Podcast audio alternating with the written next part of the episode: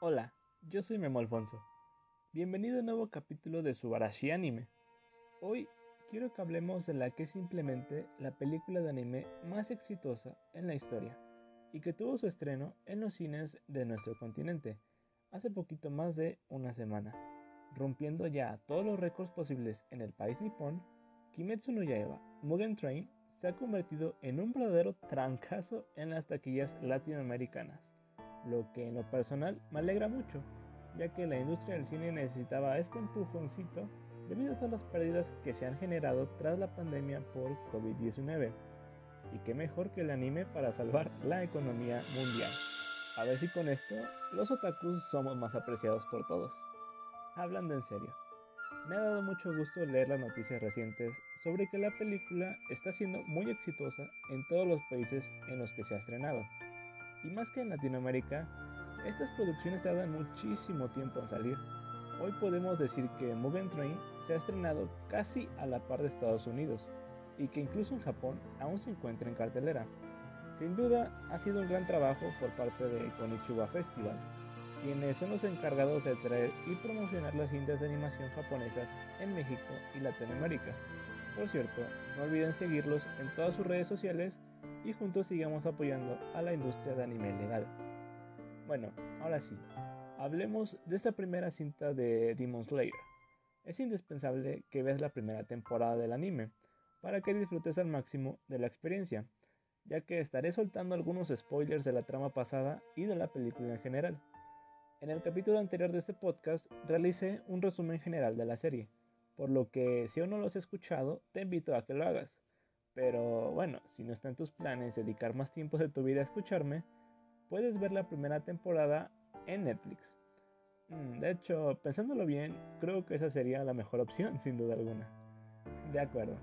Resumiendo un poco la trama de Mugen Train, la cinta comienza justo después de los acontecimientos de la serie, donde, como resumen, el grupo de Tanjiro, Nezuko, Inasuke y Zenitsu se encuentran realizando una nueva misión en el denominado Tren Infinito, junto con el Pilar de las Llamas, Kyoshiro Rengoku, ya que algunos acontecimientos violentos provocados por demonios han estado sucediendo dentro de los vagones de este tren, por lo que nuestros héroes deberán investigar qué diablos está ocurriendo. Y así, una serie de todo tipo de eventos transcurrirán en la cinta, provocándote un mix terrible de emociones, desde los sueños particulares de los protagonistas provocados por la luna inferior número 1 Mu, la pelea con este, el desenlace del tren y por supuesto la tan aclamada aparición de la luna superior 3 Akasa y su descomunal pelea con Rengoku. Este es el resumen a secas de la película, pero incluso con esta ridícula hipnosis que te he contado, está garantizado que en aproximadamente una hora y 50 minutos la acción desarrollada en el filme no te dejará moverte para nada de tu asiento. Créeme, te lo digo por experiencia.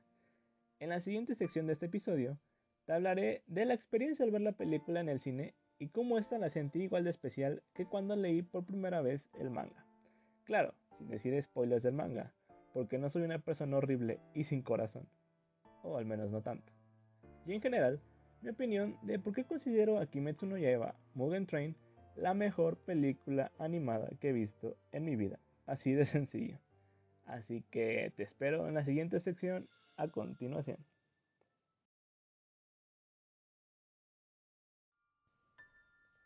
Hablemos de mi experiencia en el cine, la cual fue sin duda alguna muy especial.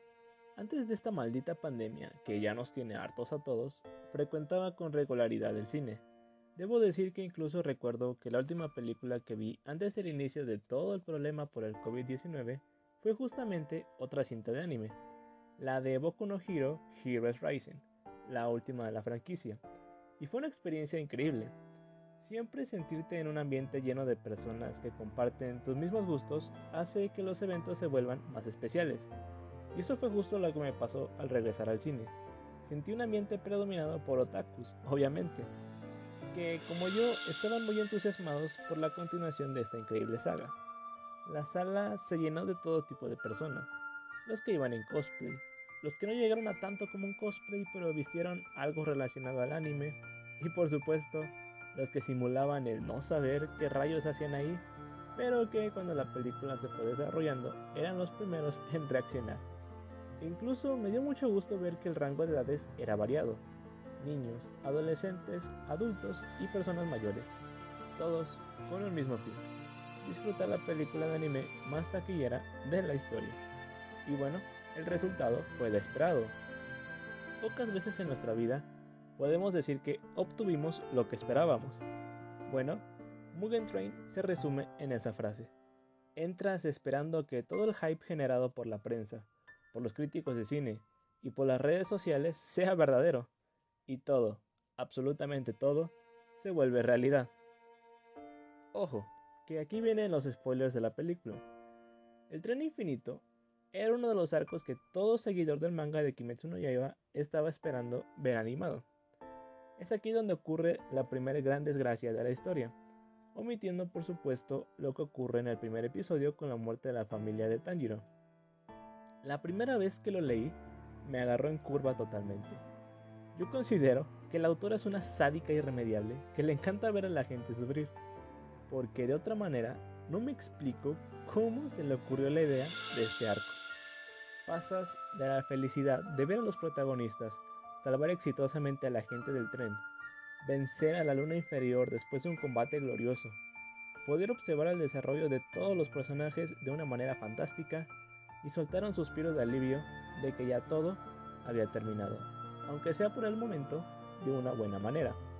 Y no, Koyoharo Gatosh, la escritora de esta historia, decidió agarrar tu corazón y, al igual que a nuestro querido Rengoku, atravesarlo de la manera más cruel posible. Yo me considero gran fanático de los plot twists o giros de trama. Quizá por eso soy una persona que detesta en gran medida los spoilers, porque ese momento en el que todo el argumento da un giro de 180 grados es especial, y solo una vez en la vida puedes disfrutarlo.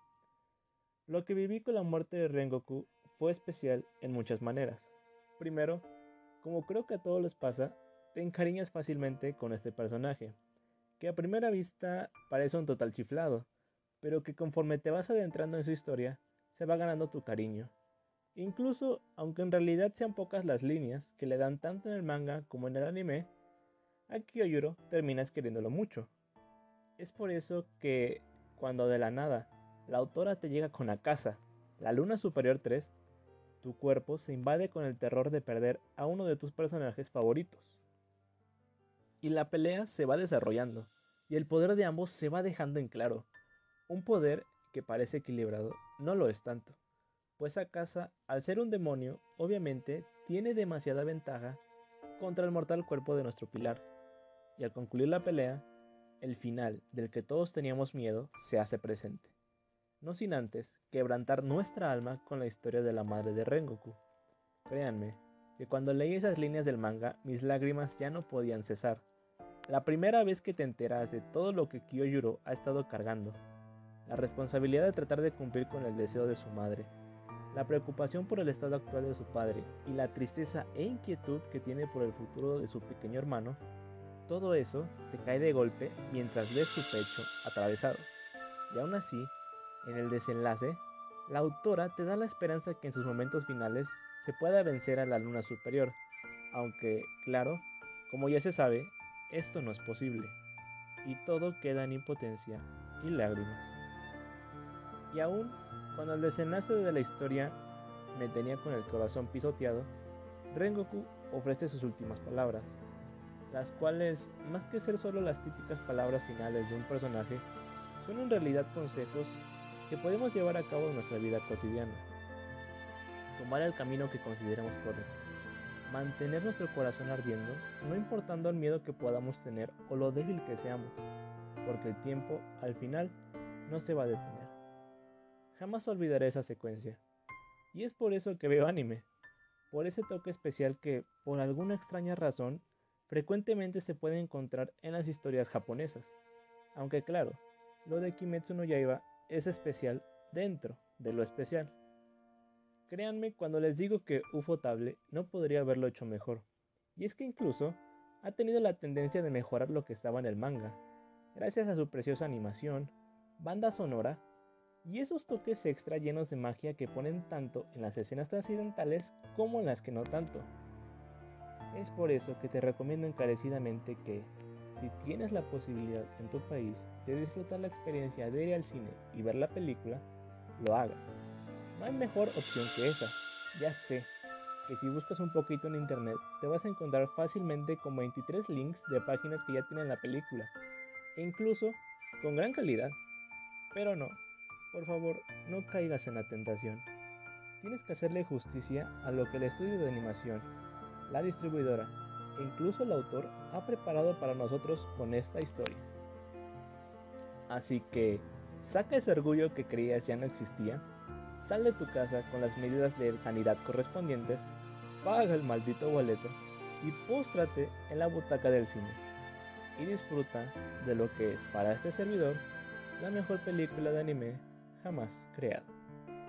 Y con esto me quiero despedir. No sin antes agradecerte por la atención prestada a este capítulo. Te recuerdo que puedes seguirnos en Twitter como Subarashi Anime, en donde estaremos subiendo las noticias más relevantes del anime y manga. Y bueno, si te ha gustado este podcast, no dudes en suscribirte. Me despido, yo soy Memo Alfonso y te digo, sayonara, bye bye.